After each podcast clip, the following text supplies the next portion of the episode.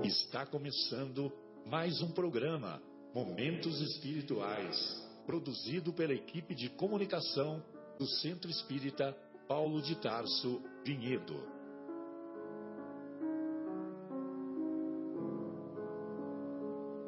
Se guardas contigo o estigma do sofrimento, indagando pela solução dos velhos problemas do ser e da dor, se percebes a nuvem que prenuncia a tormenta e o vórtice traiçoeiro das ondas em que navegas, vem conosco. Estudemos a rota de nossa multimilenar romagem no tempo, para sentirmos o calor da flama de nosso próprio espírito a palpitar imorredouro na eternidade e acendendo o lume da esperança. Perseveremos juntos em exaltação de alegria que Deus, o Pai de infinita bondade, nos traçou a divina destinação para além das estrelas. Uma boa noite a todos. Iniciamos mais um encontro de reflexões aqui no nosso programa Momentos Espirituais, programa produzido pelo Departamento de Comunicação do Centro Espírita Paulo de Tarso aqui de Vinhedo, estado de São Paulo, Brasil. Hoje, 28 de julho de 2017, última semana de férias escolares e também, no meu caso, de férias profissionais. É, estamos aí retomando as atividades e hoje, na agradável companhia do nosso querido José Irmão, do nosso querido João do nosso querido Marcos Melo e também do não menos querido Guilherme. Hoje, além do tema semanal do Evangelho, intitulado A Fé que Transporta Montanhas, capítulo, capítulo 19, capítulo 19, nós vamos abordar o tema da reencarnação que foi sugerido pelo nosso José Irmão, né, José? Ou foi sugerido aqui pelo grupo, né? Pensei que tinha sido centralizado na sua pessoa, viu, queridão? Então, é, nós vamos é, primeiro discutir, fazer uma, um breve comentário desse tema inicial, o poder da fé. E iniciamos com a passagem que se encontra lá no Evangelho de Jesus, nas anotações do evangelista Mateus, capítulo 17, itens de 14 a 20. E esse capítulo 17 também é um capítulo que muito me emociona, porque é um capítulo é um capítulo em que Jesus sobe o Monte Tabor na companhia de João, Tiago, também irmão de João e ambos filhos de Zebedeu, e de Pedro. Eles sobem lá no Monte Tabor e Jesus é, tem aquele fenômeno conhecido como transfiguração e duas personalidades são visíveis a tal ponto que Pedro pergunta para, para Jesus se ele deve fazer uma tenda para, para, para Moisés e outra para Elias.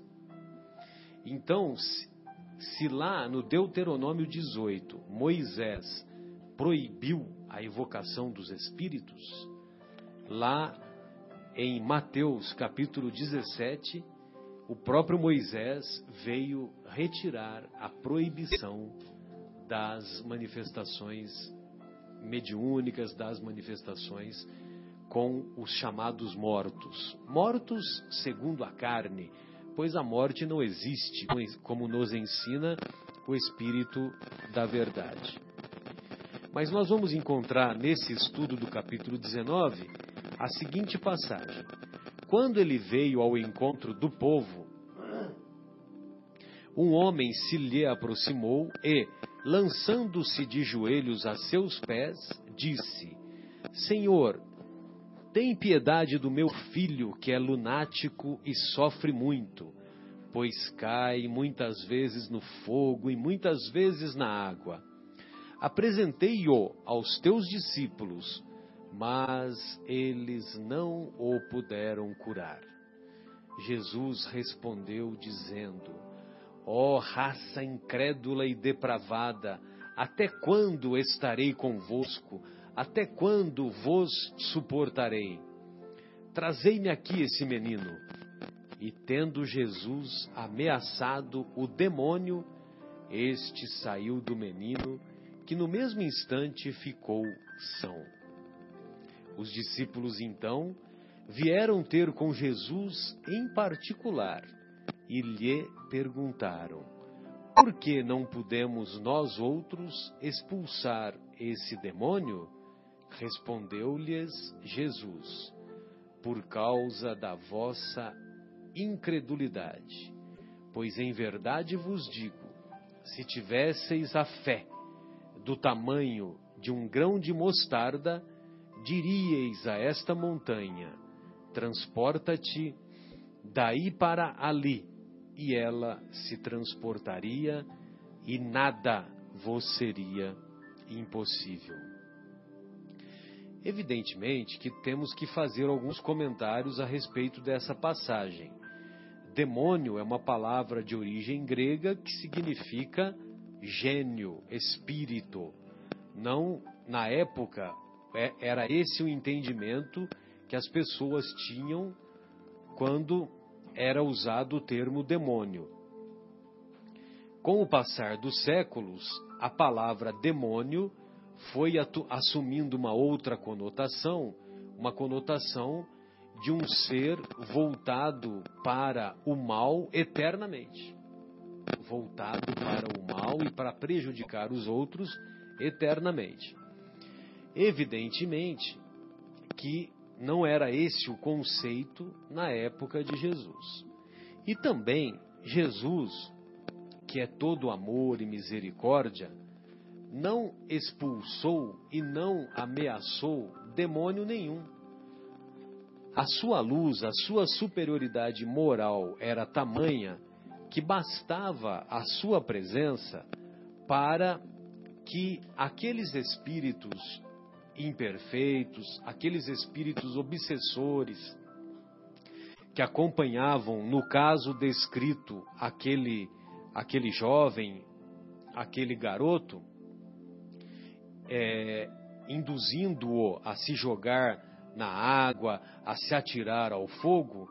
Então, esses espíritos imperfeitos, esses espíritos pouco evoluídos e que hoje nós reconhecemos como espíritos obsessores, transitoriamente voltados para o mal, só de estar na presença da luz imperecível, da luz majestática de Deus, de, de Jesus, já era suficiente para que eles se curvassem a essa magnanimidade do Mestre e eles se sentissem atraídos para mudar a sua postura perante a vida. Então, na verdade, Jesus não expulsou os demônios. Jesus encaminhou esses espíritos obsessores, esses espíritos menos evoluídos, para o, o socorro espiritual que se fazia é, necessário e acompanhado pelos, pelos benfeitores espirituais que assessoravam a caminhada do Mestre.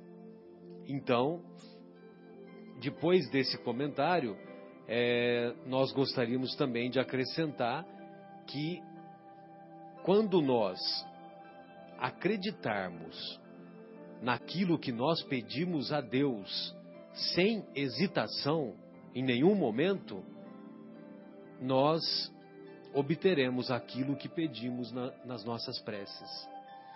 E eu tenho certeza que cada um de nós tem um testemunho ah, para, para poder afiançar essa, esse conceito do Mestre, uma vez que cada um de nós em determinados momentos, em determinadas situações mais aflitivas, menos aflitivas da, da vida de cada um, num determinado momento, pediu, dirigiu-se, cada um de nós dirigiu-se ao Senhor, aos bons espíritos, a Jesus, pedindo a intercessão dos planos superiores e fomos, e fomos agraciados e fomos atendidos em nossos anseios.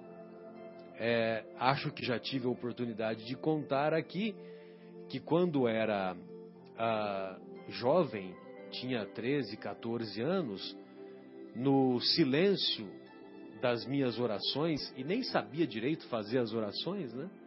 Hoje já considero, ainda considero não saber, né? Imagina com 13, 14 anos. Os meus pais eram separados e, e eu pedi em silêncio, em oração, que se um dia, se eles não pudessem é, se reconciliar, que pelo menos diminuísse o, a desarmonia que havia entre eles, né? E para minha agradável surpresa, o tempo passou e apesar deles terem ficado, deles terem se separado por um período de 13 anos, eles num determinado momento se reconciliaram e ficaram juntos por mais 10 anos. Então, para mim foi muito bom isso. E uma coisa assim que a gente fez, que eu fiz assim até no silêncio da oração, né, no silêncio do coração e nem imaginava, né, que seria atendido. Bem, amigos, é mais ou menos essa a ideia que nós temos sobre a fé e eu gostaria que, de ouvir a opinião de vocês. Então, vocês fiquem à vontade é, para fazer algum comentário e João, você tem algum comentário para fazer nesse sentido? Marcos Melo, Fiquem à vontade, amigos. Ô Marcelo, bom, como você falou, parece que todos nós temos um, um testemunho, né?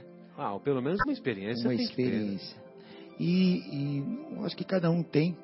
E até essa questão de você recorrer a um santo, né? Para que ele interceda por você em alguma situação, né? é você a partir da fé que você tem, que faz essa movimentação dos fluidos, que faz com que aquilo que você estava necessitando, se for para o seu merecimento, é, ocorra. Né? E eu me lembro essa, uma passagem é, quando eu era muito criança. Eu tinha uma bronquite lá em Minas. E era, ah, que, que coisa interessante. E era terrível a minha doença, né? E chegou ao ponto da minha mãe me levar no médico e o médico não querer internar mais, dizer, olha, leve para casa porque né, aguarde o pior. E ela já foi desesperada e ela lembra que no caminho ela foi rezando para Santa Rita de Cássia, né? E e foi que a protetora dos olhos, né, da vista, né? Santa Rita de Cássia. Não, acho que é outra, né? Santa Rita de Cássia. É, bom, tudo bem. Bom, mas o que eu me lembro é Santa Rita, mas. Santa Luzia, acho que. Ah, é Santa Luzia, é, tem razão. Isso mesmo, eu sempre Luzia. me confundo. É. Santa Rita de Cássia, ela era devota de Santa Rita de Cássia. E eu me lembro que eu, é, depois disso, eu passei a usar um patuazinho, um negocinho, que também era um. Como é que se chama isso? Era. Em Minas não é patuá, dá um outro nome, é um. Bom, eu vou lembrar já já. É, eu, eu usava esse, esse colarzinho até a recuperação total. E eu acabei me curando de uma bronquite que, segundo o médico na cidade, era praticamente é, incurável, que estava já desenganado por ele. É, Como se fosse um talismã, isso mesmo. É, escapulário, isso. Né? É, então é mais no sentido de talismã mesmo. Isso, isso, exatamente. E acho que cada um deve ter a sua história. E a gente vai em, em Aparecida do Norte, né, na cidade de Aparecida, na Sala dos Milagres, e vemos. Nossa, é impressionante. Aqui, é impressionante. Aquela Sala dos Milagres é, é impressionante. Né? É, bem sabemos, talvez, ou temos um entendimento que o milagre em si não existe, é uma movimentação fluídica que causou aquele bem às pessoas que procuraram. Mas é uma mas é uma fé ali que está sendo movimentada, né? É isso mesmo. E, e, e, não é uma. Bom, depois nós vamos aqui desenvolver, né? Mas a diferença entre a, a fé cega e a fé raciocinada. Eu ponho aí a bola quicando aí para o pessoal debater. Enquanto se passa aí para o Zé, deixa eu só fazer um comentário. A gente está com o Marcelo aqui. O que, que é uma fé se não o efeito placebo, o efeito nocebo? É, exatamente. Como que também aquela, tem essa, tem o essa acreditar visão muda, né? A, Exato. É, predispõe a, a você receber. Né, sua que- fé te cura, né? É. Ah, no, é, exatamente isso que o Marco está falando, que é super interessante, é, do movimento dos fluidos, né? É importante, às vezes, tem gente que está nos ouvindo que não conhece o Espiritismo mais a fundo, mas é, então é interessante a gente até comentar. O Allan Kardec nos diz, através de toda a obra básica, principalmente no livro dos Espíritos e tudo mais, que existe um fluido chamado fluido cósmico ou fluido universal, ou universal que é um fluido que, digamos, eu imagino sempre como se fosse a, a massinha de modelar de Deus, né? É, ali obedece o pensamento divino, né? E pega forma. Então, quer dizer, os espíritos nos dizem que é como se nós estivéssemos mergulhados dentro desse fluido, né? Esse fluido cósmico, esse fluido primordial, né? E aí os espíritos nos dizem que nós, que somos espíritos encarnados também, conseguimos é, movimentar esse fluido pelos nós, pelo nosso pensamento, pela nossa vontade, pela nossa emoção, né? Então podemos entender também a fé, como disse o, o Marcos, através desses fluidos. E na obra de André Luiz, para quem não conhece, André Luiz, para quem não viu o filme, né? Aquele médico, é, já famoso hoje, se eu não me engano, foi no Rio de Janeiro, né, né Marcelo? Que ele, que ele re- reencarnou e que já desencarnado foi para o mundo espiritual Exato. e, e virou repórter, digamos assim, repórter espiritual, porque das nos coisas traz, espirituais, né? Exatamente, nos traz através da mediunidade de Chico várias obras em relação ao mundo espiritual. E uma das obras, que se chama Entre a Terra e o Céu, é, ele inicia com o espírito de Clarencio, que é o que resgata André lá nos umbrais, dizendo o seguinte, que todo desejo é manancial de poder, né, nos diz o Espírito. E, e lá, nesse primeiro capítulo, ele diz exatamente isso, quer dizer, todos os espíritos é, têm o poder de movimentar os fluidos que vêm de Deus. Quer dizer, isso é criado pelo, pelo Criador, pelo, pelo, pelo nosso divino Pai, né? E todos esses os espíritos têm a capacidade de manipulação, do anjo ao mais ignorante, ele diz.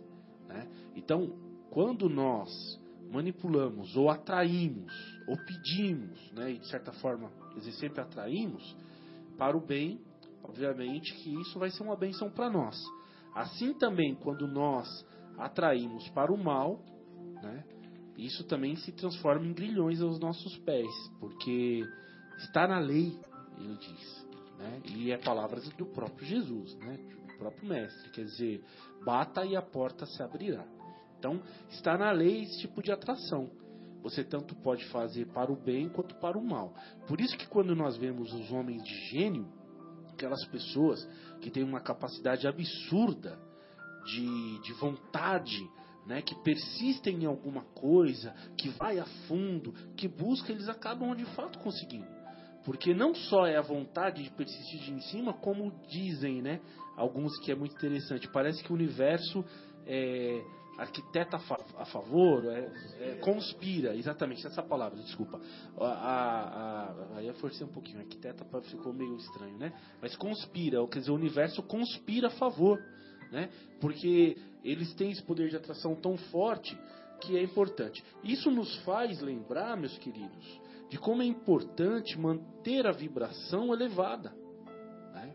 Manter, como o Marcelo iniciou aqui dizendo, manter uma, uma, um, uma fé positiva nas coisas boas, né? quer dizer, você procurar manter os bons pensamentos, a boa vontade, né? É, mesmo nas, e principalmente, mesmo não, principalmente nas dificuldades, a gente procurar manter esse otimismo, observando os problemas como um momento de aprendizado, porque senão, é quando a gente entra também no pessimismo, né, o que dizem, nossa, desgraça pouco é bobagem, né? Nossa, isso começou a acontecer. Por quê? Porque você entra também numa linha de atração energética negativa que parece que o negócio não tem fim. É, é mesmo. Vai embora. Né? E até complementando, desculpa, até complementando o que você está dizendo Imagina. também, a questão de é, normalmente não somos atendidos naquele pedido, né? Mas nem por isso percamos a nossa fé, porque aquela dificuldade ela nos nos é necessária, né? Às vezes não ocorre aquela cura tanto que você desejava, né, Marcelo? Do jeito, do jeito que nós gostaríamos. É, eu acho que o, ponto é assim, é, não é, é atendido do jeito que a gente acha do, que seria É, do jeito que a gente, acha, né? A gente é, é recebe o remédio que, né, que Deus sabe que a gente precisa. É. Não, não que a gente. Então não percamos acha. a nossa fé, continuar, continuemos firmes e fortes nesse sentido, porque é o aprendizado, né?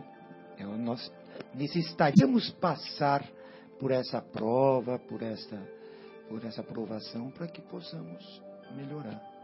E a nossa querida doutora Sônia, essa semana deu uma palestra maravilhosa falando exatamente isso aí que você falou, né, Zé? Não sei se você estava lá.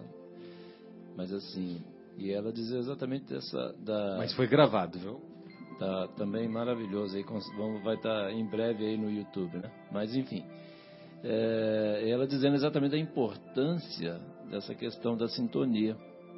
E eu acho que legal essa questão do, do, do, do espiritismo, né? porque aí a gente vai aprendendo que nós somos fontes, né? ela falando lá sobre a, né, glândula pineal e tudo mais, sobre cura, o magnetismo, e nós somos usinas geradoras. Né? Então, assim, a gente pode tanto gerar como um gerador. Né? Esse, esse conceito para mim é fácil, porque a minha área é de elétrica, né? mas enfim, para quem não tem, tem um gerador, ele pode gerar, por exemplo, positivo e negativo, vamos dizer assim, no, usando, fazendo uma, uma, figura de linguagem aí para comparar. Então, assim, se a gente está, vamos dizer, sintonizado ou buscando um pensamento positivo, né? E aí a gente vai gerar essas coisas. E aí a Sônia deu exemplos maravilhosos lá né, de como a cura acontece. E, e se a gente foca no negativo, né, a gente vai atrair tudo isso aí. Entra no, numa espiral descendente negativo, né? Quer dizer, então, é, né, Marcelo? É, foi muito interessante. É legal você ter comentado isso aí, Zé Irmão. Só quis lembrar da nossa querida Sônia. Um beijo para ela aí também. Mas, né? Queria comentar isso aqui. Não, em, breve vai, em breve estará disponível lá no CPT Vinhedo. Já, já, você já recebeu? Ainda não. Ainda não, né? Bom, e, e o, o, nosso querido Guilherme fez a menção do efeito placebo. E é, é interessante, né? Porque o, na pesquisa científica, quando uma nova droga vai ser lançada, então ela é comparada. É, o estudo se chama duplo cego randomizado, duplo cego aleatório, ou seja, o médico que está dando remédio para o paciente, ele não sabe o que contém aquele remédio. E ele vai anotar os sintomas que o paciente vai voltar e vai, através de um questionário, vai, vai ser perguntado o que, que ele está sentindo, etc, etc. Né? E a, duplo cego, ou seja, o paciente não sabe o que está tomando e o médico não sabe o comprimido que foi dado de acordo com a pesquisa científica, né? O comprimido, a drágia, né? o remédio, enfim, o medicamento. Ah, então, aí depois que depois de um certo tempo, Nossa, pois não. Ele não sabe se é o, o, placebo ou se é o que tem. A... É nesse sentido. Nesse ele não sentido. sabe se tem o. Se é o verdadeiro ou o falso. Se é só o, o medicamento que tem só a farinha. Certo. Ou o que tem o Entendi. princípio ativo. Nem o é paciente, nesse... nem o médico. Para não então, é, Entendi. Por isso que o estudo é duplo cego. Para quê? Para que não haja influência. Para não ter influência. Para não ter influência e para quando você não, tá faz tá claro, o questionário. É, pra, quando você faz o questionário, para o paciente não ser influenciado é, tanto daquilo que ele sentiu Indu, e o médico também. E o médico também não induzir. É, exatamente. Exatamente. É, e o, curiosamente, né? Curiosamente, a metodologia científica teve início no planeta através do estudo do Kardec. Porque o, o, o livro dos Espíritos foi feito um, um trabalho que é mais ou menos a mesma coisa, que é o duplo cego randomizado, né? Duplo cego aleatório, porque ele recebeu mensagens, ele recebeu mensagens de vários lugares, né, que demonstravam o controle universal do ensino dos espíritos. Aí, a partir daí, outros pesquisadores é, buscaram uma, uma cópia semelhante ao trabalho dele e começaram a implantar nas mais variadas ciências. O que, que você ia falar, João? Pode falar. Não, só ia dizer, o mesmo princípio, né? usando o mesmo princípio. Entendi. Exatamente. É, é, é, lógico que eu estou dando a minha opinião, não é só porque nós somos espíritas, né? Mas é que realmente o, o, trabalho pioneiro nesse, nesse campo da metodologia foi o de Kardec. Depois é que as ciências, se você for procurar lá no Google, você não vai encontrar isso, né? Mas é, os outros trabalhos nas mais variadas ciências é que começaram usando o método que o Kardec usou. Lá em 1855, 1857, quando ele lançou o Livro dos Espíritos. Bem, aí então, o, depois, que, que de, depois de um certo tempo que o paciente toma a medicação e que é avaliado o questionário, aí eles vão ver se é, comparar os resultados, né? Quem se beneficiou com o remédio que tinha o princípio ativo e quem se beneficiou com o remédio que tinha apenas o como é que se diz lá o, a farinha e curiosamente, tem, é, assim, no geral, né? Estou dizendo no geral, não estou dizendo em particular. Mas cerca de 30% dos pacientes referem melhora mesmo, mesmo com a, o efeito placebo, né? Não, eu estava imaginando seja, aqui exatamente por causa é, da questão da fé, né? Porque exatamente. a fé é tão forte que muitas vezes vai fazer mais efeito do que a, o princípio ativo aí. Bem, aí agora vocês acabaram de me lembrar uma história que o nosso querido Chico Xavier, ele por muitos anos, ele também antes da reunião mediúnica, ele fazia o receituário, receituário mediúnico. É, inclusive lá no Centro Espírita Luiz Gonzaga, o, esse espírito Luiz Gonzaga, ele pediu, falou, olha, tudo bem, nós vai ter a reunião mediúnica, vai ser um trabalho legal, mas antes da reunião nós desejamos que seja feito primeiro o receituário mediúnico. Então, por muitos anos, o Chico, primeiro, ele fazia o receituário mediúnico. Então, as pessoas mandavam né, o problema tal, e ele dava a receita, lógico, de acordo com a orientação do plano espiritual superior. E aí teve uma ocasião que uma senhora foi dado, o Chico prescreveu a receita, né? E, e mesmo sendo remédio homeopático, era uma senhora muito humilde que não tinha o dinheiro para comprar aquele medicamento. Sabe o que aconteceu? Vocês sabem o que aconteceu? Aí o Chico falou para ela: Olha, você pega o, a, a receita, divide em 20 ou 30 pedacinhos, porque ela tinha que tomar por uma semana, 10 dias, alguma coisa assim. Você divide em 20 a 30 pedacinhos e toma três vezes ao dia aquele papelzinho. Né? Entendeu? Pegava o papel da receita e tomava com água. Entendeu? E lógico, né, que tem testemunhos de casos que a pessoa ficou boa, etc, etc. Então, mais ou menos era essa que era a nossa questão que a gente gostaria de colocar. E, e aí no próximo bloco nós vamos fazer uma, uma mudança que hoje nós vamos discutir o tema reencarnação, após do segundo bloco em diante. E, evidentemente, que não sei se o tema vai se esgotar hoje, mesmo porque nós queremos deixar claro que, ao contrário do que muitos pensam, a vida é uma só.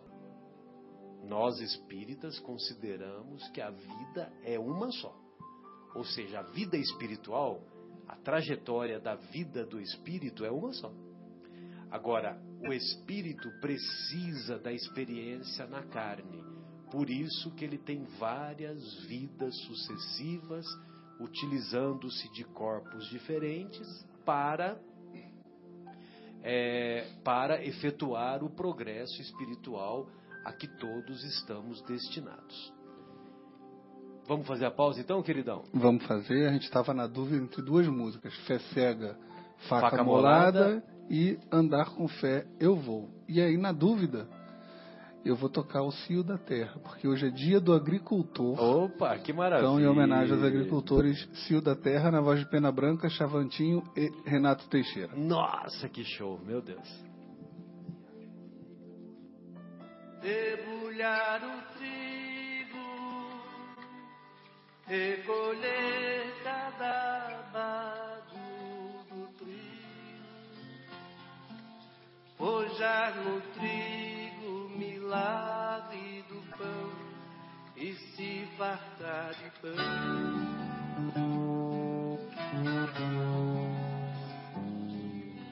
Descer para a cana, recolher a garapa da cana, roubar da cana, doçura do mel se lambuzar de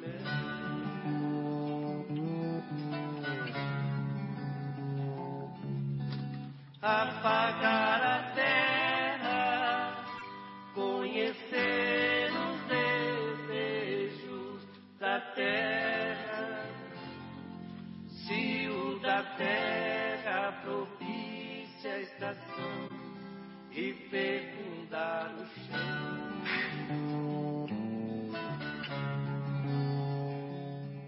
Retornamos com o programa Momentos Espirituais, hoje, 28 de julho, ao vivo, direto do estúdio da Rádio Capela FM 105,9, cujo telefone é 3876-6846. Marcelo. Pois não?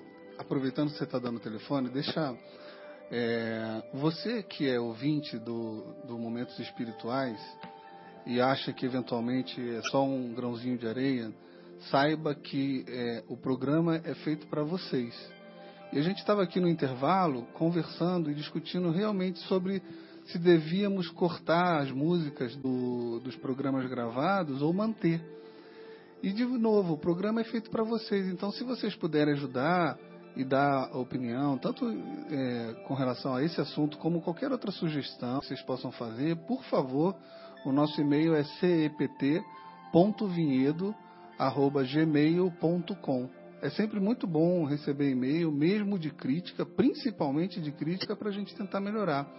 Mas a pergunta agora é: vocês gostariam que a gente deixasse então as músicas dos intervalos ou então cortar as músicas nos programas gravados é melhor para ouvir com uma, uma duração menor?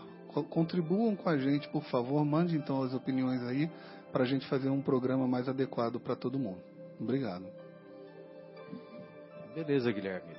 Bem, o, então nós vamos entrar agora no assunto da reencarnação e ah, cujo conceito, o próprio nome é autoexplicativo, ou seja, reencarnar, voltar a entrar na carne. Ou seja, o espírito tem a sua trajetória desde quando saiu das mãos do Criador e, através das várias vidas sucessivas, ele vai aprendendo a desenvolver as virtudes, a extinguir os vícios e, dessa maneira, uh, alcançando o progresso que o levará à perfectibilidade a que todos estamos ah, condenados. Todos estamos condenados à perfectibilidade. Muito bem. Então a reencarnação, ela pode dar-se imediatamente após a morte ou depois de um lapso de tempo mais ou menos longo, durante o qual o espírito fica errante ou seja, entre uma reencarnação e outra reencarnação, nós estagiamos no mundo espiritual, no mundo invisível, e esse período é conhecido como erraticidade. E nós, espíritos eternos que somos, quando nos encontramos nesse período, nós somos espíritos errantes. A reencarnação, ela pode dar-se na Terra ou em outras esferas, mas sempre, sempre, sempre num corpo humano e jamais, jamais no corpo de um animal. A reencarnação é progressiva ou estacionária, jamais é retrógrada. Ou seja, através das várias vidas sucessivas, o objetivo é o progresso individual e coletivo do homem ou da sociedade humana. É, é, verdade que podemos estacionar, ou seja, podemos não, não melhorar nada desde quando chegamos no berço. O que é lamentável, né? Porque vivermos 70, 80, 90 anos e não melhorarmos nada é praticamente jogar a existência no lixo. Mas o objetivo é sempre o progresso. E, evidentemente, que esses comentários são comentários iniciais e vamos desenvolver, vamos apresentar o, o tema reencarnação na visão da ciência, na visão da filosofia e na visão da religião, porque tanto no Antigo Testamento quanto no Novo Testamento existem várias, várias passagens que demonstram a reencarnação. Não com esse nome, reencarnação, mas o conceito está nítido e cristalino. José, gostaria de ouvi-lo. Você poderia fazer as observações iniciais? É, é isso mesmo. É uma introdução, uma introdução incrível, né, que de Kardec que fala sobre a necessidade da, da reencarnação, né? É, eu inicio é, é, dizendo o seguinte: é, o programa, né, ah, nesse momento, ele é dedicado, obviamente, para os irmãos, para as irmãs aí que têm a fé em Deus, né? Que creem em Deus. Obviamente que esse programa para um materialista ou para um ateu não tem sentido nenhum, né? Nós falamos aqui um programa também religioso, digamos assim, né? Então, a gente parte da posição de que as pessoas que estão ouvindo acreditam na existência do Criador, acreditam na existência de Deus. Portanto, se você acredita na existência de Deus, você logo é levado a acreditar também que Deus é bom e que Ele é justo. Não é verdade? E se Deus é bom e Ele é justo, como explicar, a princípio, olhando com uma visão ainda muito primitiva, tantas desigualdades no mundo? E desigualdades de todos os tipos, né? É, vejamos hoje, uma criança que nasce, até mesmo no Brasil, nasce em melhores condições, obviamente, do que uma criança que nasce na Síria que é um Estado que está em guerra. Né? Não que aqui não haja violência e que o país não esteja passando por um momento difícil, mas estamos nos referindo a situações extremas. Né? Da mesma forma, é daqueles que nas, nascem em estado perfeito, físico e mental, e daqueles que vêm ao mundo e uma situação de doença, de mutilação, uns nascem cegos, outros nascem é, surdos, né, com deficiência auditiva, é, e assim por diante. Então, se nós pensarmos que Deus ele é bom e ele é justo e que a vida é uma só, tem alguma coisa errada. Porque as, daí as oportunidades não estão sendo distribuídas de maneira igual, de maneira adequada. Então já há na minha, na, na minha visão, e, e, isso fica claro na visão da doutrina espírita, uma, uh, uma, uma situação, é, é, digamos assim, no conceito de Deus. Né? Uma, como chama? Flagrante não é? é, é, é incoerência no princípio de que Deus é bom e Ele é justo. Então é muito difícil, na visão da doutrina, e, e também, aí eu falo da minha visão, explicar um Deus bom, um Deus justo, um Deus misericordioso, sem aceitar a reencarnação. É verdade, uma vida única e essas diferenças com uma única vida, né? É verdade. Exatamente, Marcos. Não é verdade? Não é verdade, João? Então, a gente já começa a pensar por aí. Eu digo aos irmãos, até na semana passada eu falei um pouco sobre a minha trajetória no Espiritismo, e aí eu disse até aqui que o amor de Deus passou a fazer realmente sentido para mim, eu falo aqui de maneira pessoal, quando todos esses conceitos me foram apresentados, e aí para mim fez sentido. Eu falei, não, realmente, o que Kardec está me apresentando aqui nas obras básicas, a iniciar pelo livro dos Espíritos, faz todo sentido.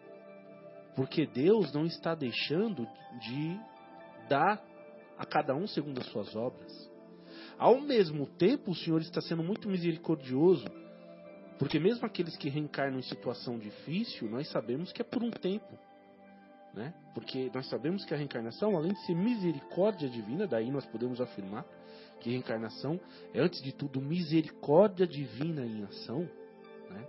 com o intuito de educação espiritual. Eu, Zé, eu estava lendo, Sim, inclusive, o seguinte, só, só, um comentário, eu queria que você continuasse, só, só queria, gostaria de comentar, eu estava lendo aqui na, eu trouxe aqui o livro, a Revista Espírita, né, 1862, um livro aqui. Engraçado que eu tava, o que eu estava lendo, você estava fazendo, era muito, muito impressionante essa, essas questões. E uma coisa que é de uma mensagem, é, ensinos e dissertações espíritas, a reencarnação, é, enviado pelo, por um enviado de Aia, o médium foi o Barão de Koch. E uma coisa que ele falou aqui também, que eu, só para complementar, eu queria que você continuasse, por favor, é, que assim, as pessoas às vezes não param para pensar um pouco o seguinte: como é que poderia, sem a reencarnação, por exemplo, aquelas, aquelas pessoas, vamos dizer assim, se não, não fosse pela reencarnação, como é que aquelas pessoas que conviveram com o Cristo, por exemplo, é, e aí que chegaram ao auge né, de crucificá-lo, como é que iam espiar essa, essa falha? Né, um, um espírito que viveu lá dois mil anos atrás, sem a reencarnação. Né? É, e, as, como é, e como é que isso poderia passar para a humanidade inteira? Então, assim, é uma coisa que ele comenta, que é uma mensagem muito linda, só que é um pouco extensa, né? mas assim, uhum. Ele fala muito sobre exatamente essas questões aí que você falou, da, uhum.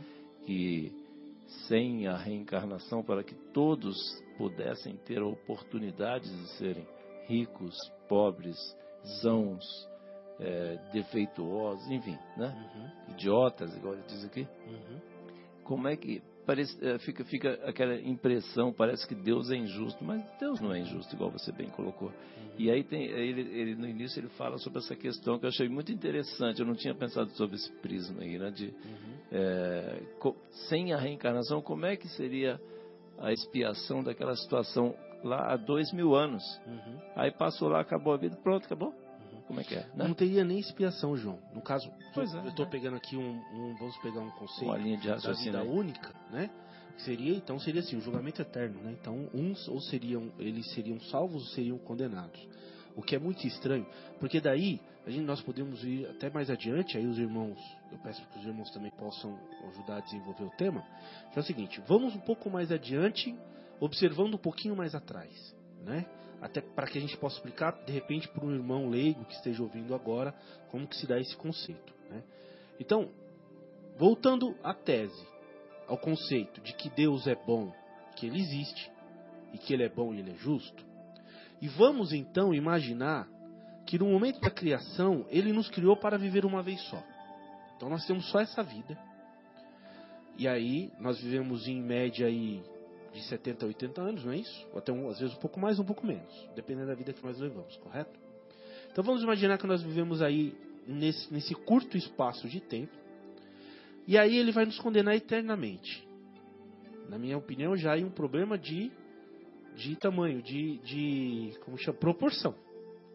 Porque numa vida, por mais mal que eu faça, uma vida que eu levei é, 80 anos, eu, eu ter que sofrer eternamente já me parece injusto e desumano. E olha que Deus nem humano não é, ele é divino. Então já é incoerência também nesse ponto. Mas vamos mais longe. Segundo a Bíblia, Deus é bom e é justo, ele é onipresente, né? onipotente, ele é o início e o fim. Não há nada antes dele, ou seja, ele sempre esteve lá. Ele é o que ele é. Ele é o alfa e o ômega. Ele sempre esteve lá.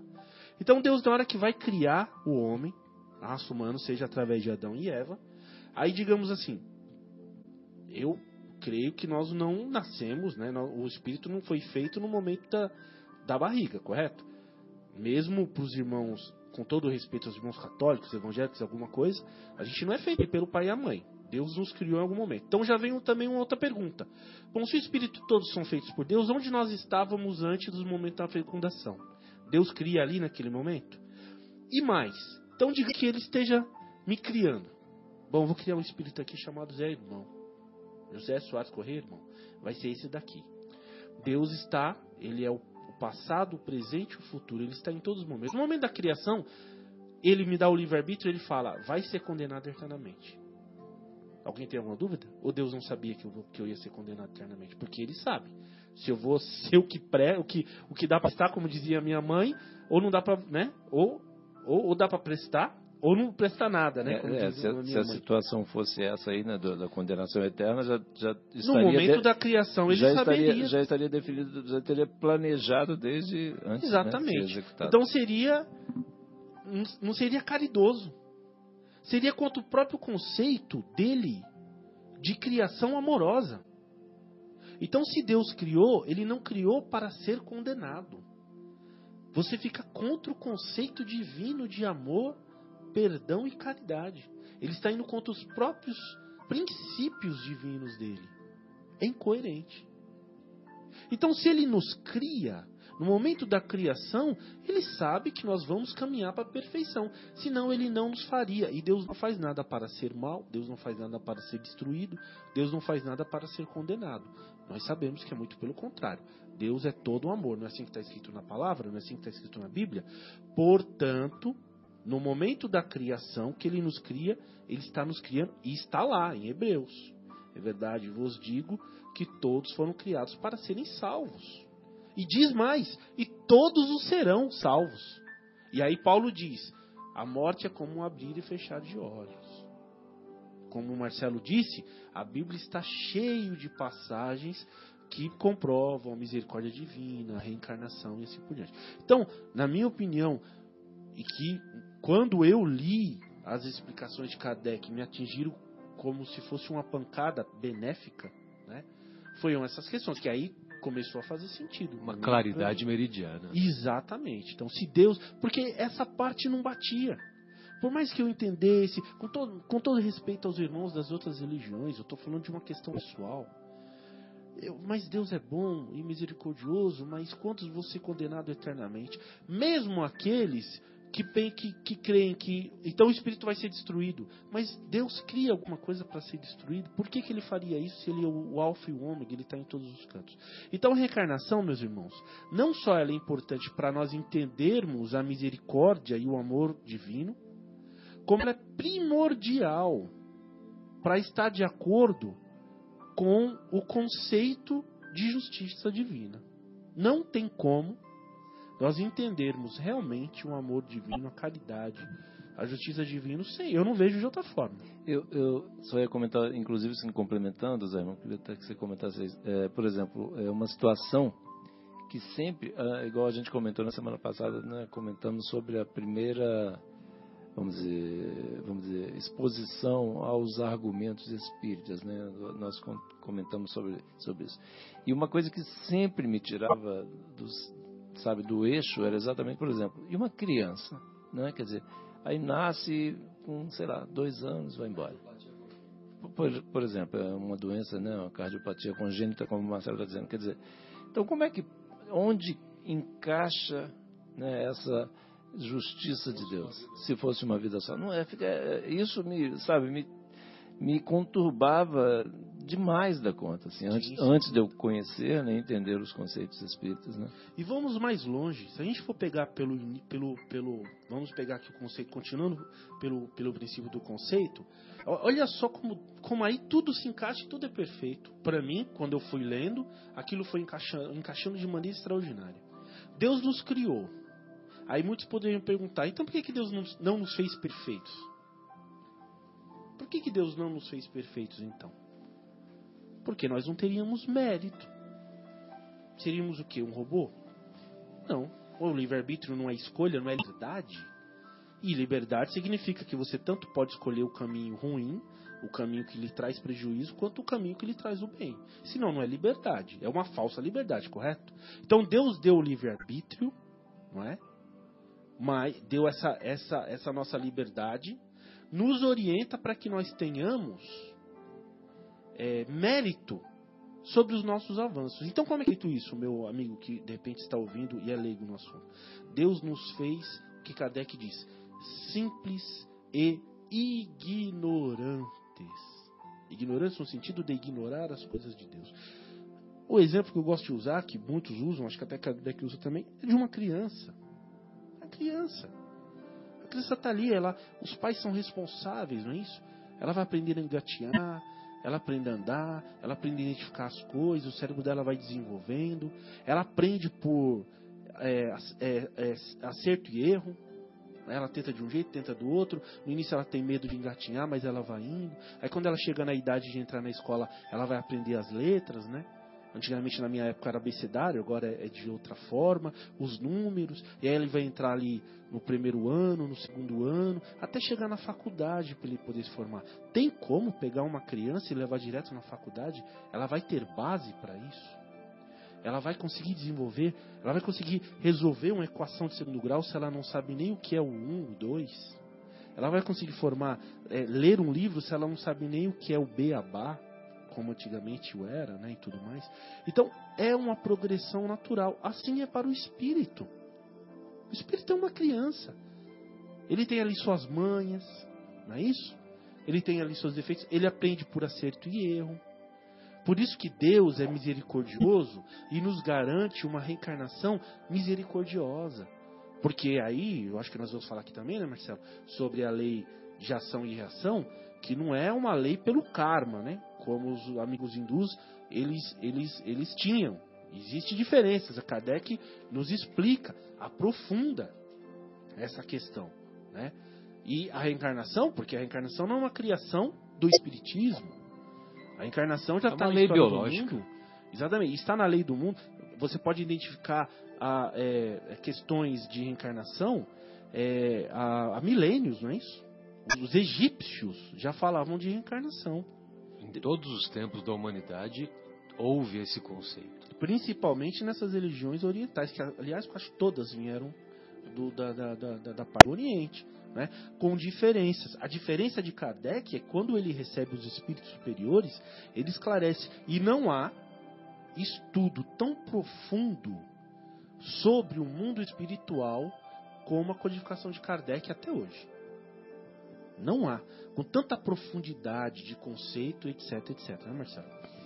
Então, vamos fazer mais uma pausa musical e aí é, daremos continuidade a mais reflexões sobre esse tema palpitante. E aí entraremos um pouquinho aqui na, nas considerações que o Kardec fez em O Livro dos Espíritos. Pode ser? Pode. Vamos ouvir então o Padre Irala na Melodia da Ressurreição. Estamos com o programa Momentos Espirituais, hoje discorrendo e, e refletindo sobre o palpitante tema da reencarnação, que é um dos cinco princípios básicos da doutrina espírita. Deus é o primeiro, imortalidade da alma, o segundo, comunicabilidade com os espíritos, o terceiro, quarto, a reencarnação. E o quinto conceito, a pluralidade dos mundos habitados. Há muitas moradas na casa de meu pai. Se assim não fosse, eu já vou-lo teria dito. E quem disse isso foi o Mestre Jesus. Eu só estou reproduzindo, não sou eu que disse. Muito bem. Nós vamos encontrar lá na questão 166 de O Livro dos Espíritos, Kardec quer saber dos benfeitores espirituais. Como pode a alma que não alcançou a perfeição durante a vida corpórea acabar de depurar-se? A resposta dos benfeitores, sofrendo a prova de uma nova existência. Ou seja, ou existe a reencarnação, as várias vidas sucessivas, ou temos uma vida só. Não tem outra opção. Não dá para ter, ah, o espírito tem dez encarnações. Ah, o espírito tem três encarnações. Não. Ou são várias vidas sucessivas, ou é uma vida só. Se é uma vida só, nós sempre fazemos essa reflexão. Se é uma vida só e nós não alcançamos a perfeição nessa vida, como fazer para obter a perfeição? Aí os benfeitores respondem: através da prova de uma nova existência. E sejamos sinceros, 70 anos de existência, nós sempre falamos aqui, né? 70 anos de uma única existência são suficientes para desenvolvermos todas as virtudes no seu mais alto grau? Sejamos sinceros. Nós vamos desenvolver a paciência, por exemplo. Estou falando só de uma virtude, a paciência. Paciência é autocontrole diante das adversidades. Nós vamos desenvolver esse autocontrole diante das adversidades no seu mais alto grau apenas vivenciando 70 aninhos? Aí o Kardec prossegue. Como realiza, pergunta o Kardec novamente, como realiza essa nova existência? Será pela sua transformação como espírito? Depurando-se, a alma indubitavelmente experimenta uma transformação mas para isso necessária lhe é a prova da vida corporal. Ou seja, lá no mundo espiritual, evidentemente que lá no mundo espiritual, evidentemente que nós progrediremos, nós alcançaremos é, virtudes, nós reconheceremos os nossos vícios, as nossas imperfeições, as nossas mazelas, como o nosso querido André Luiz descreve na obra Nosso Lar. E que ele recomeçou a sua trajetória uh, utilizando-se de um, de um rodinho, né? Um rodinho e fazendo as atividades de limpeza lá na, nas câmaras de retificação lá do, do, da colônia Nosso Lar, que aliás é um momento que muito me emociona, né, particularmente. Tem vários momentos emocionantes, né, mas esse em particular. E uh, então, o, lá no mundo espiritual nós continuamos progredindo. Só que quando nós adquirimos as virtudes lá no mundo espiritual, lá é mais fácil da gente entender, né? A gente tem uma outra visão, uma visão mais abrangente. Agora, quando nós entramos na matéria, é importante nós vivenciarmos a experiência da matéria para colocar em prática aquilo que nós aprendemos. Né? Para desenvolver aqueles conceitos que nós aprendemos.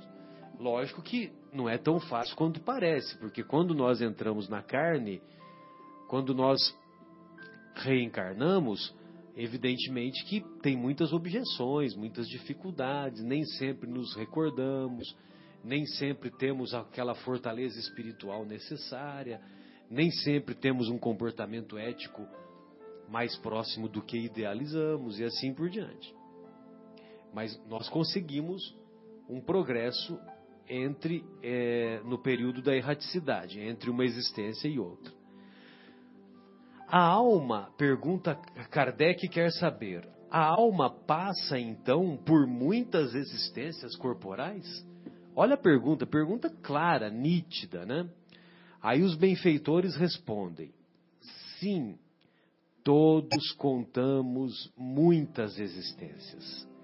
Os que dizem o contrário pretendem manter-vos na ignorância em que eles próprios se encontram. Esse o desejo deles. Nós não vamos discutir com os nossos irmãos que não consideram a reencarnação. Nós não vamos discutir. Nosso querido Severino Celestino da Silva, ele, ele diz que a reencarnação ela não foi feita para acreditar ou para deixar de acreditar. A reencarnação é uma lei biológica. Inclusive tem um livro, viu, Guilherme, que se chama Reencarnação, uma lei biológica, que é do nosso querido Décio Iandoli Júnior, que você ouviu e gostou, né, do, na, no, no, podcast lá do, do pessoal do Geraldinho, né? Então, a reencarnação é um princípio que Deus se utiliza para que cada um de nós vivamos. Não é para acreditar ou para deixar de acreditar. Respeitosamente, e lógico que eu não sou assessor de Deus para dizer o que, que eu vou falar, né? Mas para Deus, você acha que Deus está preocupado se você acredita ou não acredita na reencarnação? Sabe, ele tem coisa mais importante para fazer tem que cuidar da gravitação universal. Gravitação universal, não é só da, do planeta Terra. Tem que cuidar de cada folha que cai, de cada semente que germina. Tem que cuidar de cada fio de cabelo que nós vamos perdendo com o tempo, né? E então, quer dizer, não é para acreditar ou para deixar de acreditar. Alguns de nós, né? É, alguns de nós. Tem alguns que nós admiramos, né?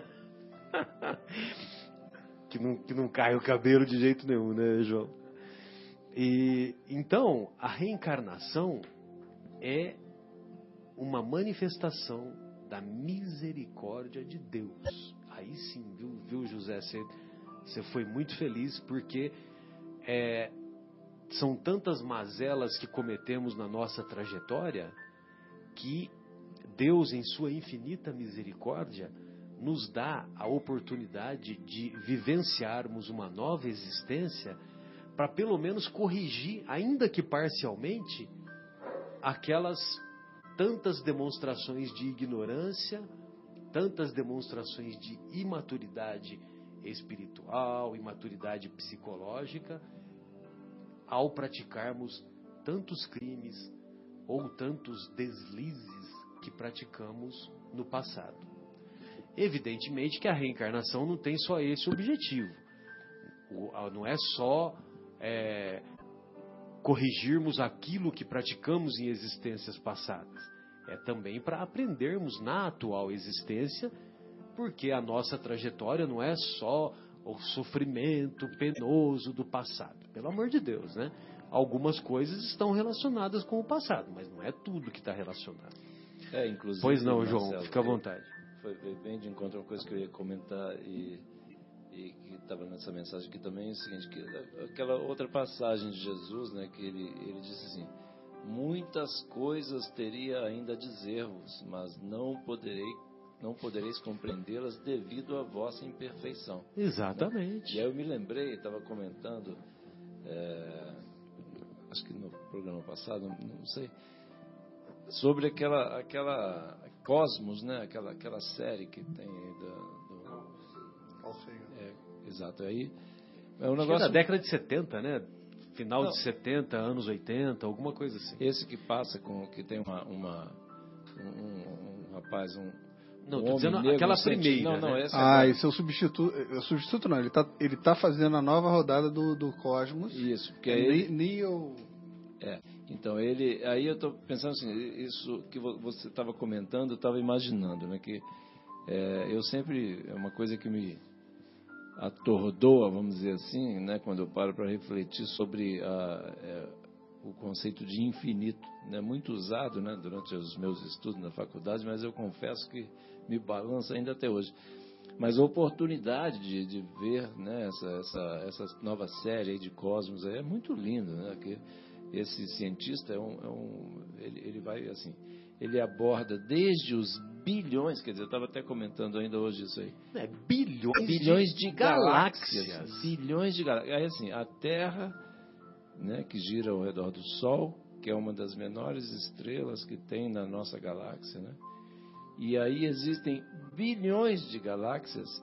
Então, assim, aí a gente vai ficar preocupado, tal, igual você estava dizendo. Quer dizer, então, assim, tinha tanta coisa para a gente aprender, né? E aí o que Jesus falou, quer dizer, ele tinha tanta coisa para dizer, mas assim, a nossa imperfeição era tão grande né, ia nos cegar se ele fosse trazer toda a verdade, toda a claridade, né, Zé irmão? Com os conhecimentos da época de dois mil anos pois atrás. É, hoje a gente, né? Tá hoje já é um pega para capar, é, né? Imagina. Hoje, então, isso que eu acabei de dizer, eu, eu ainda fico. Eu hoje já... ainda é um pega para capar. Exatamente, eu, eu ainda me sinto assim, atordoado, pensando só no, no conceito de infinito, é, vamos dizer, trazer a prática, o conceito de infinito, mas vendo esse cosmos, quando ele, ele viaja, assim, nos faz, nos leva a viajar assim, na nave dele lá que ele tem lá, imaginário, ao, a, esse, a essa enormidade do cosmos, e também ele vai ao microcosmo, dentro do átomo, é um negócio, é muito maravilhoso. Muito maravilhoso. É muito maravilhoso os conceitos assim. E aí dentro disso que você estava falando, como é que a gente vai aprender tudo isso numa vida só, pelo amor de Deus? Não tem como. Não tem né? cabimento, meu Deus. Não tem cabimento, não é verdade, Zé? Não é, Marcos? É verdade. Realmente é, é muito amplo isso, né? É, e aí vem esse conceito da, da, reencarnação, de você ter muitas vidas, para continuar aprendendo, aprendendo uma vida só não seria é, suficiente. E a gente vê também, nós falamos muito da reencarnação como uma corrigenda, né? Como você se autocorrigir e evoluir. Mas há também se vê como a reencarnação ela é complexa e grandiosa, porque muitos reencarnam também para auxiliar o outro, né? Aquela reencarnação que é eu, eu quero ir, eu quero ir ajudar. Né? Então, não vem para corrigir, mas ele é uma reencarnação, volta à vida corporal para ajudar dentro da família aquele que necessita, para ajudar a humanidade, para ajudar a população, seja lá qual seja a missão, mas reencarnações missionárias, né, Zé irmão? Gostaria que você pudesse complementar com mais alguma algo mais. Sem dúvida, são os missionários, né, Marcelo?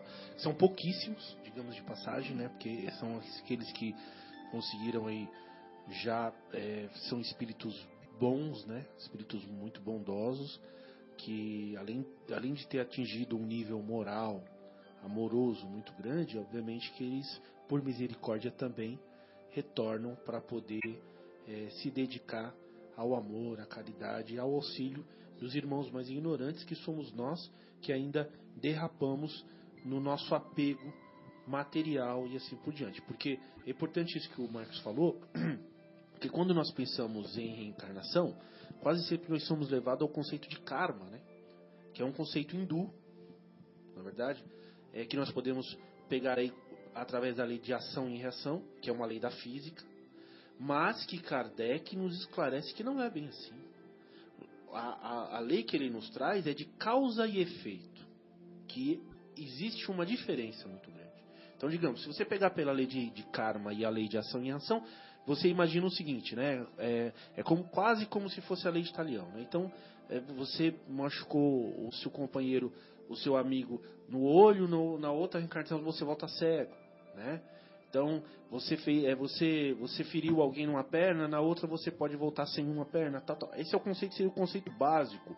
O conceito é muito é, básico mesmo, é, essa é a palavra. Mas Kardec, através do conhecimento da pleia de espírito, ele começa a aprofundar muito mais. Depois da literatura espírita, que aí nós já temos, com todos os outros médiums que vêm depois da codificação espírita, em especial Chico Xavier, através da obra de Chico, e aprofunda muito mais ainda esses conceitos e nos traz também aí a misericórdia divina, porque o Marcelo falou aqui para a gente até no intervalo, como se nós pudéssemos arcar com todas as consequências imediatamente numa reencarnação posterior, o que nós sabemos que muitas vezes não é possível. Porque nós temos nossas fraquezas, como Marcelo bem disse, quando nós chegamos no mundo espiritual, a nossa visão muda bastante, muitos são resgatados já através da misericórdia, da bênção do arrependimento, não é? Mas nós somos ignorantes. Então, quando nós chegamos aqui, e aí foi até o próprio Marcos que falou, né, no intervalo, que Chico, ele fala uma coisa muito bonita, muito bonita. Deus ele é tão bom que ele nos permite pagar as nossas dívidas em longas e suaves prestações, né, João? O João que falou que são é umas casas Bahia, né? Exatamente, que são Casas Bahia Divina. Exatamente, que são a, as reencarnações. Mas como o Marcelo bem colocou, não é uma questão só de passado. Né? Então a gente ainda está preso a essa ideia. Ah, é karma, eu vim aqui para pagar, tá como se Deus fosse um juiz é, é, inju, é, inclemente que vê, ó, oh, você está me devendo. Não é isso. Meus irmãos, o conceito de misericórdia, de, de reencarnação é a misericórdia, e para o espírito é o aprendizado. O aprendizado. Quando, e Kardec explica isso nas obras básicas, quando o espírito vem através das consequências da lei e de suas próprias atitudes, em uma situação de expiação, que vejam que existe grande diferença das provas para a expiação. Se você comete um erro, isso não significa que diretamente você vai reencarnar já na próxima encarnação com aquele problema. Não é assim que se faz. Porque existe uma palavra de Pedro que diz o seguinte: o amor cobre uma multidão de pecados. Então, como Marcelo? Então, o Marcelo está falando que, que, que, eu tirei da boca dele, mas não é porque nós estamos todos conectados, né, Marcelo? Exatamente. Então, é, nós temos que imaginar que Deus sempre aposta em nós que nós vamos ter a vontade de praticar o bem. Porque nós não estamos aqui para pagar. A, a, lei da encarnação não é, não é uma lei de retaliação. A gente tem uma imagem da encarnação como se fosse uma lei de retaliação. É uma lei de amor. É uma lei de aprendizado. É como o pai que, vendo que seu filho cometeu algum erro ou está no, no, na ignorância, busca corrigi-lo. Não é? não é assim que nós fazemos, por exemplo, quando o filho está doente, mesmo que o remédio seja amargo, a gente sabe que é necessário que ele tome. Mesmo que a injeção vá doer naquele momento, mas nós sabemos que vai ser parte da cura. Não é isso? Mesmo que o castigo, que a gente castigo no sentido de privá-lo de certas coisas, né? Vou trocar a palavra. De privá-lo de certas coisas. Olha, você fez isso, então agora você tem que arcar com essas consequências. Mas é um, um meio de educação. Né? E não é assim para a gente, quer dizer, a gente não tem que arcar com as nossas é, consequências dos nossos próprios atos, e quando nós temos o mínimo de prudência, nós ap aprendemos com isso. Assim também é a encarnação. Então a encarnação não pode ser encarada de, um, de uma maneira de retaliação, mas de aprendizado.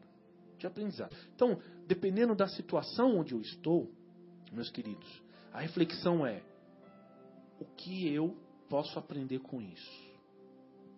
O que eu posso aprender com isso? Se eu estou numa situação de dor, o que que Deus está me mostrando neste momento? Porque veja, a dor ela é um meio, ela não é um fim. É isso que nós estamos falando. A dor ela é um alerta para que algo esteja errado, para que você se movimente para poder resolver isso. Não é isso? Então, todas as provas, todas as, as situações difíceis. Então vejam, eu quero aqui esclarecer de maneira rápida. Deus sempre nos dá novas oportunidades. Então, mesmo que a gente vá, faça tudo errado, o que, que acontece? O que, que Kardec e André Luiz nos explica? Quando nós chegamos no mundo espiritual, que nós somos acolhidos, que aí nós entramos num novo sistema de educação, que está lá o nosso mentor, os nossos entes mais queridos que nos querem bem, que aí o arrependimento já chegou em nós, nosso coração. A gente faz uma nova planificação de reencarnação. Bom, então agora eu vou reencarnar assim. E quase sempre nós não pedimos facilidades. Porque nós sabemos que senão a gente cai fácil. Correto? Então, se você sabe que por um caminho é ruim, você prefere não passar por aquele caminho, você prefere dar a volta. Então, quase sempre, não é isso? A gente procura evitar as nossas fraquezas, não nos dando muita facilidade. Então, às vezes, muitas vezes é pedido do próprio espírito que venha numa situação um pouco mais difícil para poder moldar o espírito. Mas aí nós chegamos aqui e o Marcos falou uma coisa muito bonita no intervalo. Vem junto conosco o esquecimento, porque é a quem pergunte. Se nós temos várias vidas, por que, que eu não lembro das minhas vidas passadas? porque também é uma bênção, né, Marcos? Quer falar um, um, um pouco sobre isso? É uma bênção, não é isso? É, é, necessário que nós não tenhamos essas lembranças, né? Passadas, até porque estaremos reinando em família com aqueles que podem, é, podem ter sido os nossos, nossos adversários, né? No nossos passado. Desafetos. Nossos desafetos, o que seria muito ruim para nós é, sabermos a nossa história pretérita, né, Marcelo? Isso não seria correto para a nossa, a, a, nosso, a nossa evolução é, espiritual. É, assim, a gente não, é, né, Marcos, pensando, eu, vendo alguns livros aí do André Luiz, só comentando que eu estou vendo, assim, a gente lembrando daquelas, a gente não teria estrutura psicológica para saber que aquele filho, aquela esposa, aquele marido, aquele pai ou aquela mãe, né, nós fizemos isso ou aquilo ou aquilo outro. Então, assim, seria impossível, né? Quer dizer, não, não teria como. A gente não tem estrutura, né? Psicológica para fazer isso. Ô João, quantas vezes tem duas frases que a gente sempre repete? Uma, ah, se eu pudesse voltar atrás e fazer de é novo. Verdade. E a reencarnação nos proporciona isso. Exatamente. E outra, eu gostaria de esquecer, mas eu não consigo. Exatamente. E a reencarnação nos dá esses dois conceitos voltar atrás para começar e o esquecimento para poder aceitar aquele que nos feriu. É verdade. Eu só gostaria de fazer um comentário antes da gente puxar o último. O assunto reencarnação dá uns 38 programas no mínimo, né? Mas só para a gente assim é, se posicionar e aí a gente parte para o terceiro e último bloco, é, que nessa é, tem uma pergunta aqui, e, a, e a, a, pergunta do Kardec é maravilhosa. E a resposta, a resposta é um, me desculpe, viu, Guilherme, mas é um checkmate naqueles detratores do conceito da reencarnação. Então a pergunta é assim: qual o fim objetivado com a reencarnação? Sempre lembrando né, que no Antigo Testamento a palavra reencarnação não existe. Lógico que não existe. Não existe. A palavra foi proposta por Kardec em 1857. Então, a, na, o, o, sentido reencarnação é no, nos textos do Antigo Testamento e do Novo Testamento, ora está o, o, a, palavra, a palavra é ressurreição. Exatamente. Porque ressurreição, ora significa reencarnação e ora significa ressurgimento. Ressurgimento. Ressurgimento espiritual. Isso. Né? Então, a, a palavra reencarnação realmente não está na Bíblia. Mas ele pergunta para os benfeitores: qual o fim objetivado com a reencarnação? Olha a resposta expiação, só que não é só expiação. Expiação e melhoria progressiva da humanidade. Como que a humanidade vai melhorar sem a reencarnação? Nós estaríamos nas cavernas ainda, se fosse uma existência só. E Marcelo, dentro dessa linha, só uh, tem uma, uma informação né, dessa mensagem aqui desse médium, Barão de Coca, aqui da, desse enviado já, ele diz o seguinte: é, que assim, os espíritos, uma mensagem do Espírito dizendo assim, os espíritos que povoam o vosso globo, na maioria sempre o habitaram. Se são os mesmos que retornaram há tantos séculos, é que pouquíssimos mereceram a recompensa prometida por Deus. Exatamente. Que é a felicidade. Exatamente. Então, é, e, e ainda ele completa nessa mesma questão, qual o fim objetivado com a reencarnação? Expiação, melhoria progressiva da humanidade. Sem isto, ou seja, sem a reencarnação, eles perguntam: onde a justiça? Sem a reencarnação, como Deus vai estabelecer a, o seu conceito de soberanamente justo e bom? Como que Deus vai mostrar que ele é bom sem a reencarnação? O cara apronta, pega propina, pega dinheiro, compra juiz, paga advogado e não sei o que, não passa meia hora na cadeia. Não passa meia hora, nós sabemos disso. Nós sabemos, nós temos, infelizmente, nós temos muitos, muitos exemplos disso Ora, graças a Deus, em nosso Tem país, mudado, tem mudado. em nosso país tem mudado e tomara que continue mudado nesse sentido, continue mudando nesse sentido. Continue nessa linha. né? É, mas nós sabemos que tem muitas pessoas que cometeram crimes hediondos e que não ficaram meia hora na cadeia. É ou não é? Agora tem um detalhe. Ele está encarcerado em si próprio. Porque Deus não pune ninguém. Deus não perdoa e não pune ni- ninguém. Deus fez as leis. Se nós nos desviamos do caminho do cumprimento dessas leis, nós vamos arcar com as consequências. É, No momento em que a gente reconhece, né, que a gente reconhece, que a gente, eh, vamos dizer, consegue entender a nossa consciência não nos perdoa, nós não nos perdoamos, né, Marcelo? Exatamente. Tem um exemplo de um advogado, só para a gente passar para o intervalo, um exemplo de um advogado, no passado, ele era conhecido, ele era um crânio. Ele era um crânio, era um. é, todo mundo chamava ele de cabeça.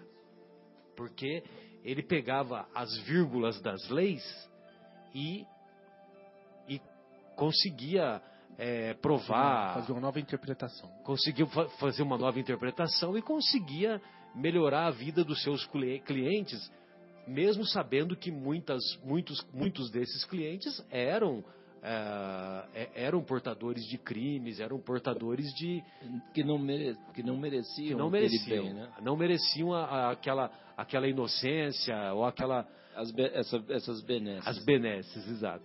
Muito bem. Aí ele reencarnou. Sabe como que ele reencarnou? Ele reencarnou com hidrocefalia e durou alguns meses. Ele era o cabeça. Isso não significa que toda criança que nasce com hidrocefalia foi um advogado que usou mal a sua inteligência. Não significa isso, lógico. Mas nesse caso, isso ficou impregnado no espírito dele. E ele quis ter essa experiência na carne para começar a se redimir das suas é, do seu do seu grau de comprometimento que ele havia alcançado. Eu ia só comentar uma coisa aqui, né, que eu estava comentando aqui no, no intervalo, da importância da gente é, deixar claro para os nossos queridos ou- ouvintes, irmãos que, que, vamos dizer, que não conhecem a doutrina, etc. Por exemplo, os livros de André Luiz, eles, é, é, como ferramenta, vamos dizer, para a gente entender essa questão da reencarnação, toda, toda, é, é tão complexo o assunto, né? E assim, André Luiz trata várias, em, diversas situações, explica, conta histórias de como é que aconteceu com vários espíritos em várias situações. Então, para a gente ir entendendo devagarzinho, né, os nossos, convidamos aí os nossos ouvintes, quem ainda não leu os livros de André Luiz, que faça, que vai ser muito esclarecedor. Sem dúvida. Vamos, vamos para a pausa então, Guilherme?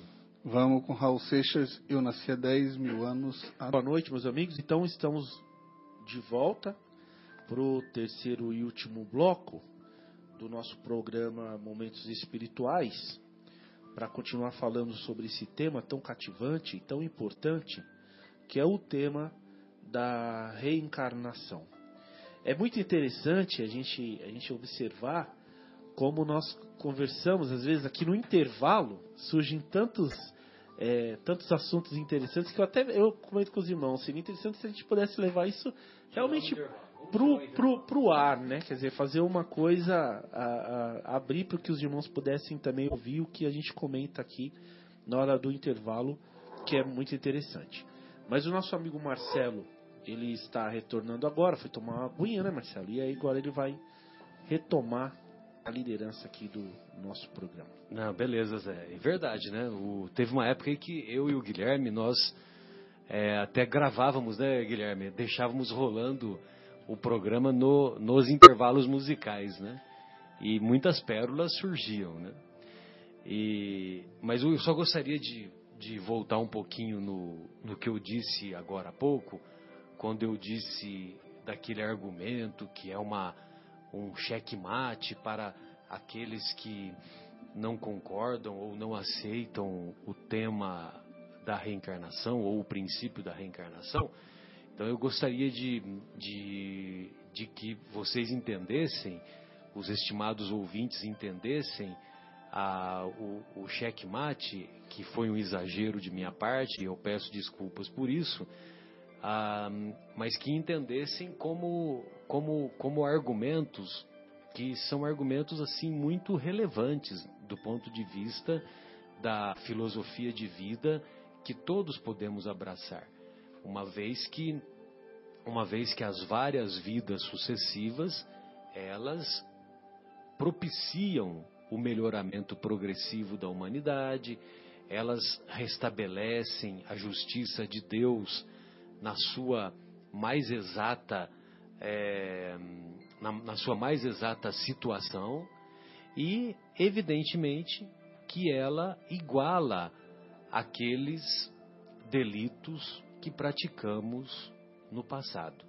Até me recordo de uma outra história que se encontra em uma das obras do André Luiz, talvez vocês me ajudem a, a lembrar, talvez o, o, Zé se lembra com mais facilidade, em que ah, dois pilotos, dois espíritos já de uma alta hierarquia, eles reencarnam como piloto de avião.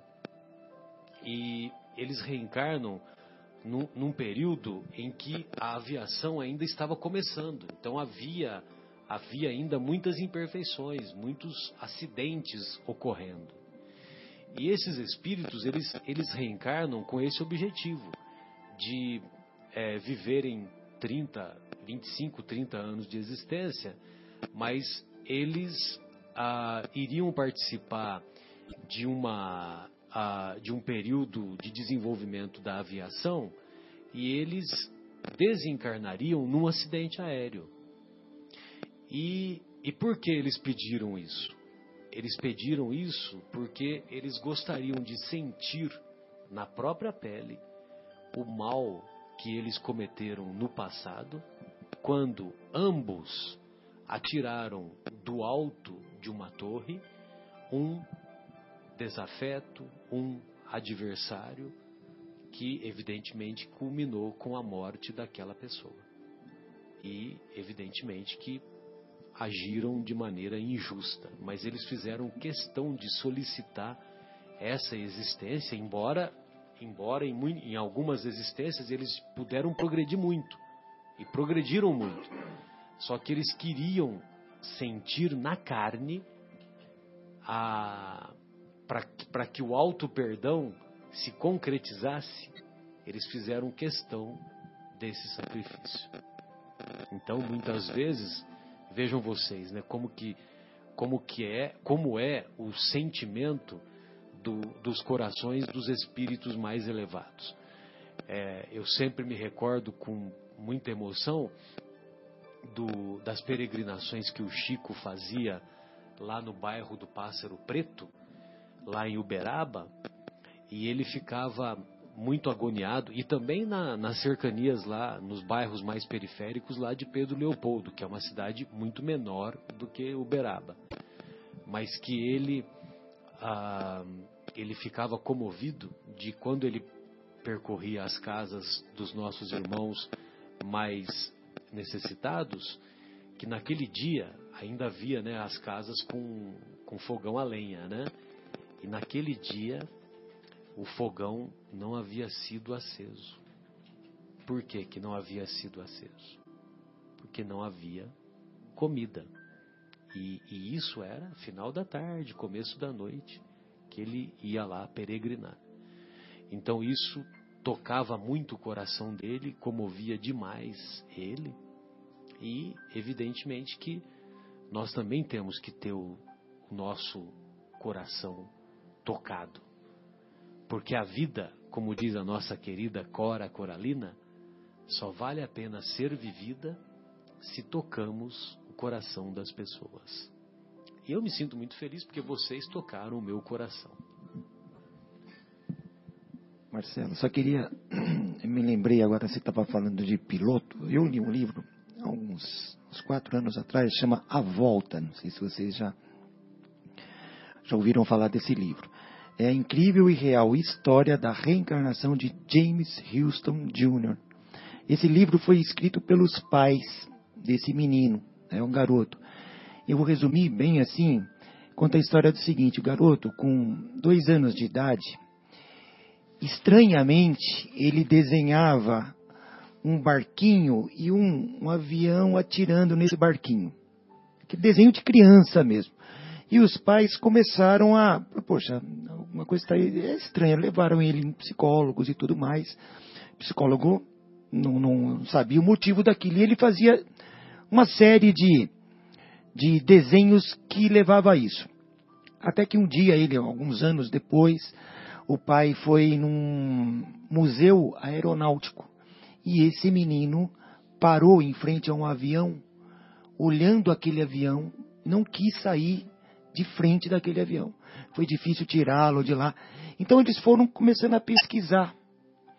E ele, nos desenhos, ele começou a assinar com o nome James. Aí eles foram fazer uma pesquisa daquele avião, se havia algum piloto, e chegaram a James Houston Jr., que participou de uma, de uma guerra, de uma batalha no, no mar do Japão, então, o livro se decorre, e esse livro é muito interessante, que é escrito pelos pais, e eles vão colocando fotos no livro dos momentos dele no museu, os desenhos dele. Então, eles vão documentando com isso, né?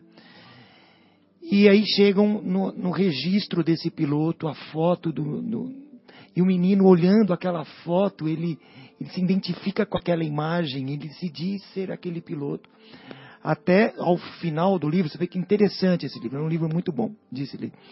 No final, esse menino indica para o um navio, uma fragata americana, aonde está o avião dele no mar. Então eles chegam naquele ponto, ele fala, foi mais ou menos aqui que o avião caiu, aonde ele, termina o livro ele jogando um flores naquele local né? Que aí na história diz que ali teve, foi uma batalha muito dura, que foram, muitos aviões foram abatidos naquele local. E esse James é, havia desencarnado nessa, nessa área.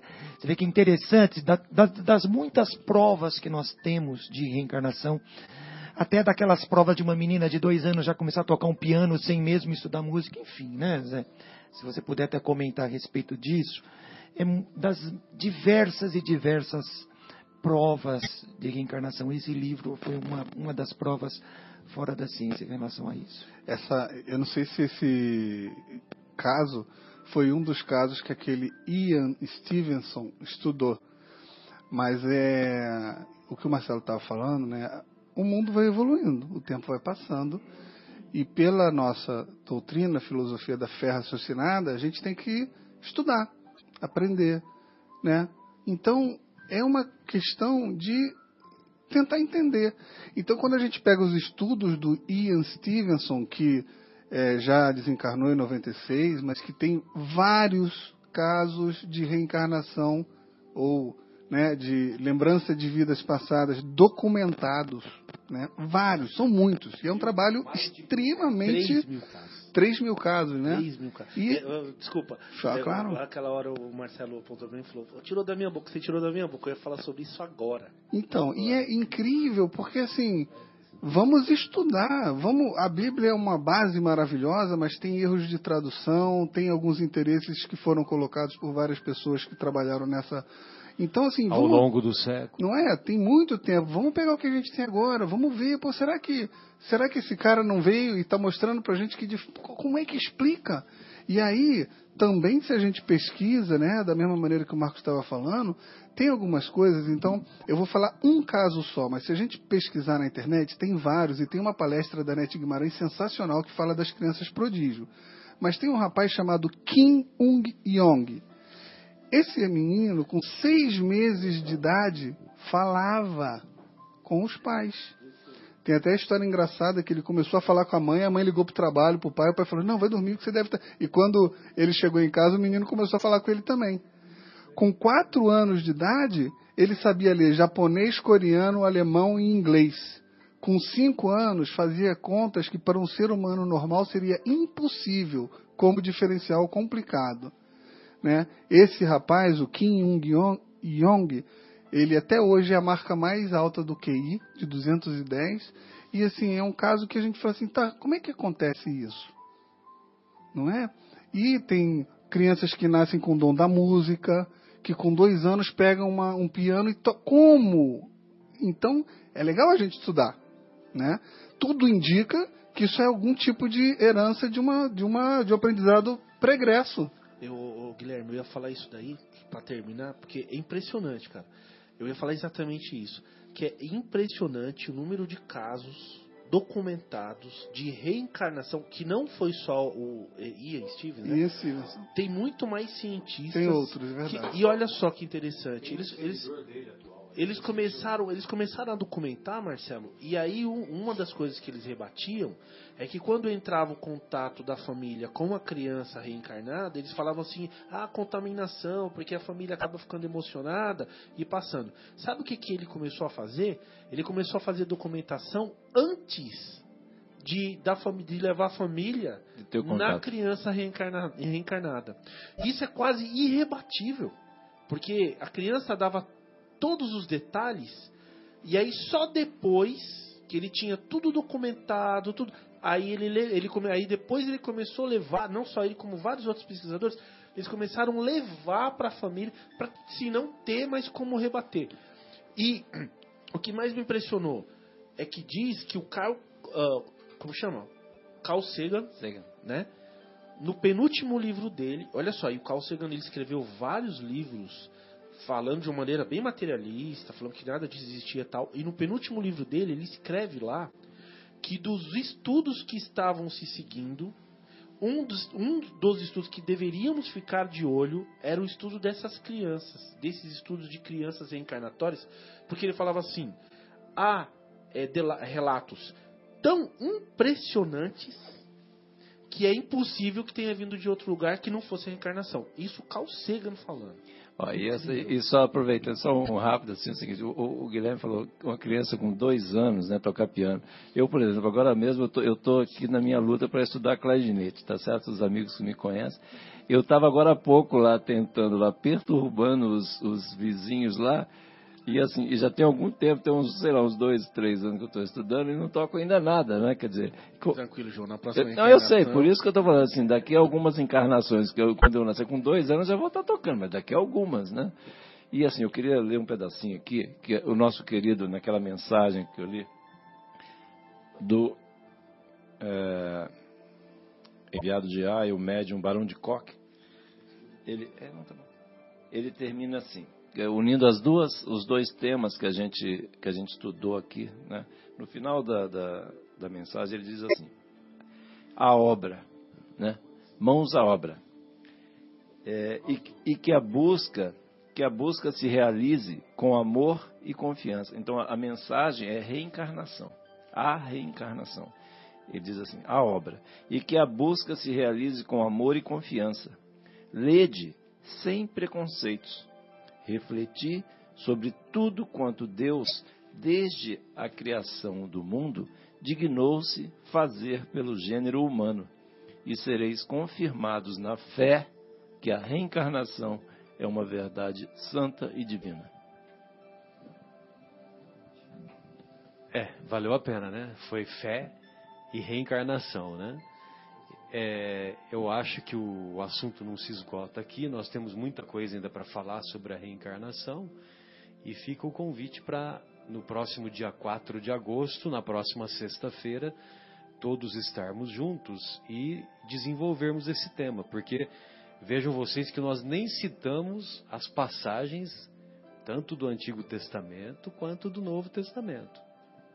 E sem contar outras questões de ordem filosófica, outras questões do desenvolvimento do trabalho pioneiro do Ian Stevenson e outros, e outros casos de, de reencarnação, inclusive aqui no Brasil.